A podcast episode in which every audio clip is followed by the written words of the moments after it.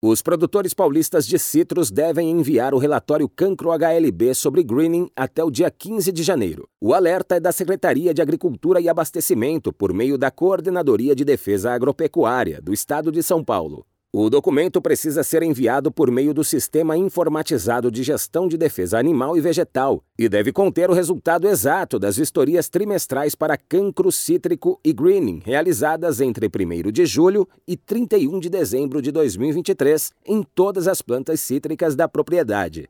A pasta ressalta que as informações prestadas no relatório não são utilizadas em caráter punitivo, mas são necessárias para orientar as ações de defesa agropecuária. Por isso, o relatório deve ser preenchido com as informações exatas sobre as condições das plantas.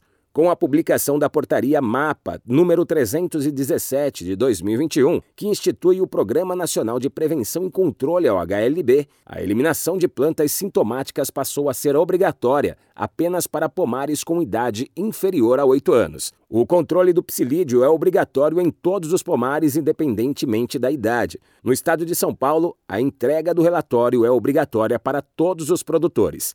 Agência Rádio Web. De São Paulo, Décio Caramigo.